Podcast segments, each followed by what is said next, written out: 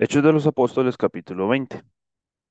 Después que cesó el alboroto, llamó Pablo a los discípulos y habiéndolos exhortado y abrazado, se despidió y salió para ir a Macedonia. Y después de recorrer aquellas regiones y de exhortarles con abundancia de palabras, llegó a Grecia.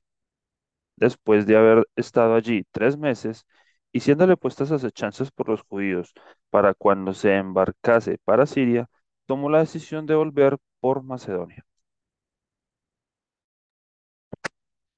Carta a los Romanos capítulo 1.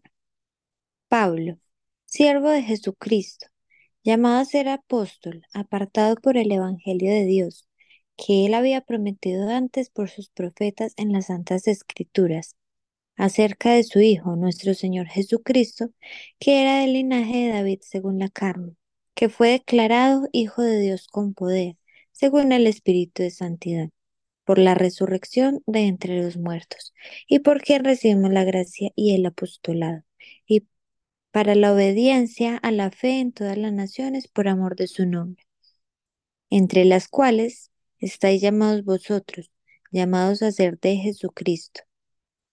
A todos los que estáis en Roma, amados míos, llamados a ser santos, gracia y paz a vosotros, de Dios nuestro Padre y del Señor Jesucristo. Primeramente, doy gracias a mi Dios mediante Jesucristo, con respecto a todos vosotros, de que vuestra fe se divulga por todo el mundo, porque testigo me es Dios, a quien sirvo en mi espíritu en el Evangelio de su Hijo, de que sin cesar hago mención de vosotros siempre en mis oraciones, rogando de que alguna manera tenga al fin por la voluntad de Dios, un próspero viaje para ir a vosotros, porque deseo veros, para comunicaros algún don espiritual, a fin de que seáis confirmados. Esto es, para ser mutuamente confortados por la fe que nos es común a vosotros y a mí. Pero no quiero, hermanos, que ignoréis que muchas veces me he propuesto ir a vosotros, pero hasta ahora he sido estorbado para tener también entre vosotros algún fruto, como entre los demás gentiles, a griegos y a no griegos, a sabios y a no sabios soy deudor. Así que, en cuanto a mí, pronto estoy a anunciaros el Evangelio también a vosotros que estáis en Roma, porque no me avergüenzo del Evangelio, porque es poder de Dios para salvación a todo aquel que cree, al judío primeramente y también al griego, porque en el Evangelio la justicia de Dios se revela por fe y para fe, como está escrito, mas el justo por la fe vivirá, porque la ira de Dios se revela desde el cielo contra la impiedad e injusticia de los hombres que detienen con injusticia la verdad, porque lo que Dios se conoce le es manifiesto, porque lo que de Dios se conoce les es manifiesto, pues Dios se lo manifestó, porque las cosas invisibles de Él, su eterno poder y deidad, se hacen claramente visibles desde la creación del mundo, siendo entendidas por medio de las cosas hechas, de modo que no tienen excusa, pues habiendo conocido a Dios, no le glorificaron como a Dios, ni le dieron gracias, sino que se envanecieron en sus razonamientos y su necio corazón fue entenebrecido. Profesando ser sabios, se hicieron necios y cambiaron la gloria de Dios incorruptible en semejanza de imagen de hombre corruptible, de aves, de cuadrúpedos y de reptiles. Por lo cual también Dios los entregó a la inmundicia. En las concupiscencias de sus corazones, de modo que deshonraron entre sí sus propios cuerpos, ya que cambiaron la verdad de Dios por la mentira, honrando y dando culto a las criaturas antes que al Creador, el cual es bendito por los siglos. Amén.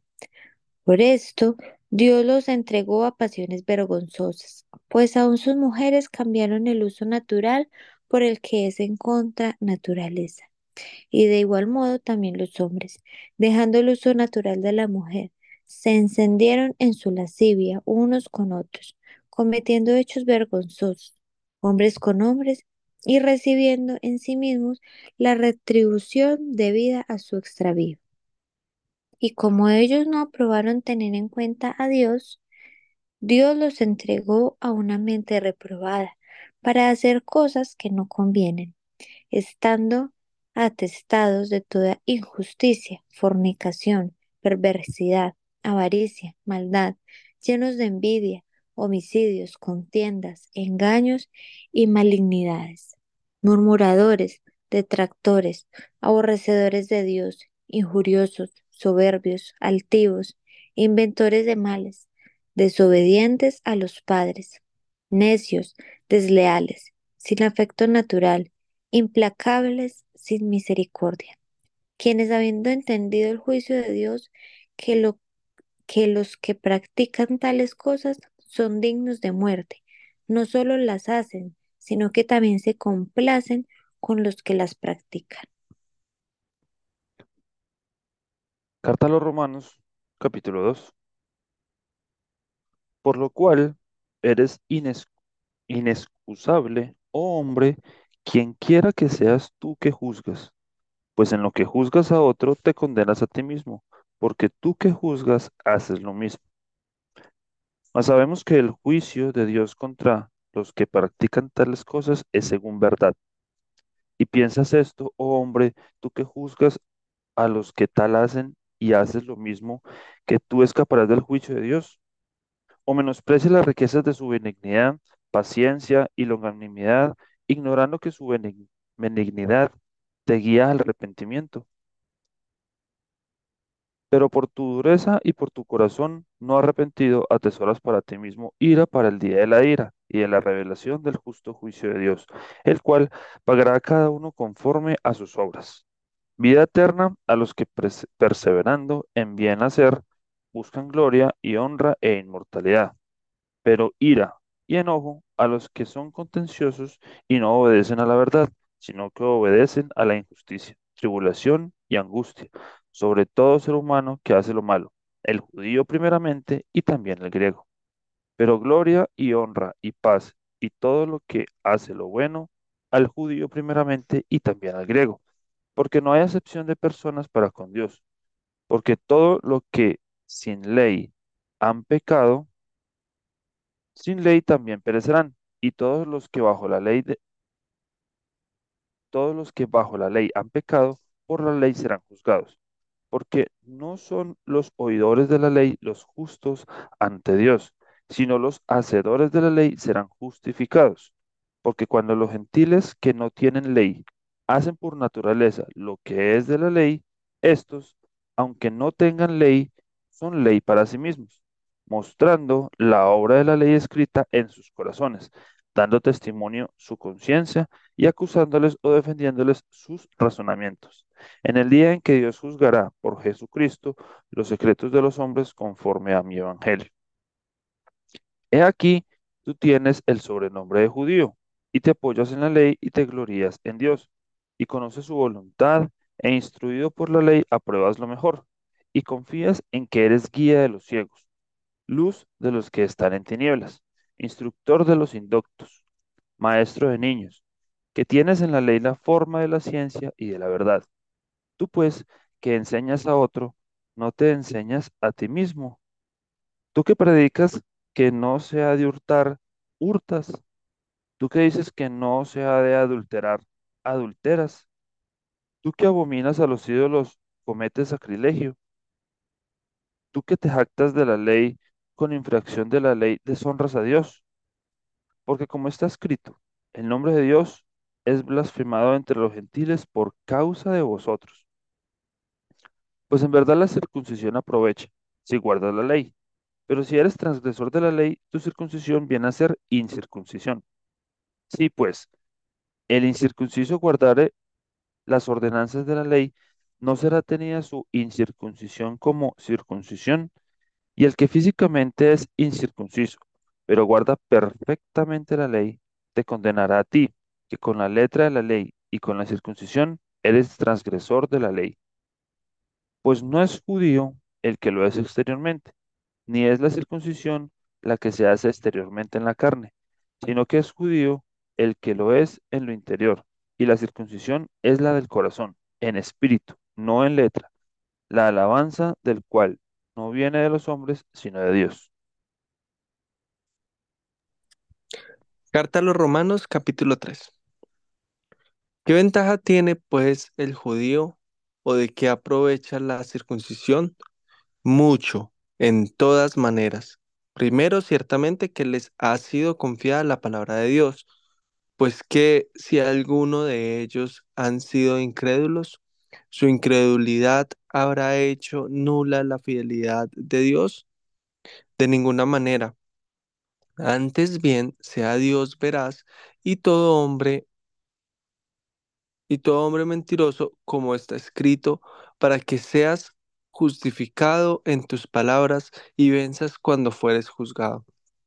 Y si nuestra injusticia hace resaltar la justicia de Dios, ¿qué diremos? ¿Será injusto Dios que da castigo? Hablo como hombre, en ninguna manera. De otro modo, ¿cómo juzgaría Dios al mundo? Pero si por mi mentira la verdad de Dios abundó para su gloria, ¿por qué aún soy juzgado como pecador?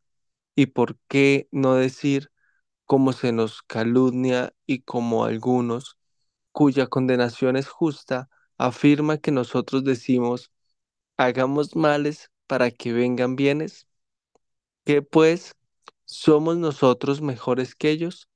En ninguna manera, pues ya hemos acusado a judíos y a gentiles, que todos están bajo pecado. Como está escrito, no hay justo ni aun uno. No hay quien entienda, no hay quien busque a Dios. Todos se desviaron, a una hicieron, a una se hicieron inútiles. No hay quien haga lo bueno, no hay ni siquiera uno. Sepulcro abierto es su garganta, con su lengua engañan. Veneno de áspides hay debajo de sus labios. Su boca está llena de maldición y de amargura. Sus pies se apresuran para derramar sangre. Quebranto y desventura hay en sus caminos, y no conocieron camino de paz. No hay temor de Dios delante de sus ojos, pero sabemos que todo lo que la ley dice, lo dice a los que están bajo la ley, para que toda boca se cierre y todo el mundo quede bajo el juicio de Dios, ya que por las obras de la ley ningún ser humano será justificado delante de él, porque por medio de la ley es el conocimiento del, del pecado. Pero ahora, aparte de la ley, se ha manifestado la justicia de Dios, testificada por la ley y por los profetas. La justicia de Dios por medio de la fe en Jesucristo para todos los que creen en Él, porque hay diferencia, por cuanto todos pecaron y están destituidos de la gloria de Dios, siendo justificados gratuitamente por su gracia mediante la redención que es en Cristo Jesús, a quien Dios puso como propiciación por medio de la fe en su sangre, para manifestar su justicia, a causa de haber pasado por alto en su paciencia los pecados pasados, con la mira de manifestar en este tiempo su justicia, a fin de que Él sea el justo y el que justifica al que es de la fe de Jesús. Donde pues está la jactancia, queda excluida. ¿Por cuál ley? ¿Por la de las obras? No, sino por la ley de la fe. Concluimos, pues, que el hombre es justificado por fe sin las obras de la ley. ¿Es Dios solamente Dios de los judíos? ¿No es también Dios de los gentiles? Ciertamente, también de los gentiles, porque Dios es uno, y Él justificará por la fe a los de la circuncisión, y por medio de la fe a los de la incircuncisión. Luego, por la fe invalidamos la ley en ninguna manera, sino que confirmamos la ley.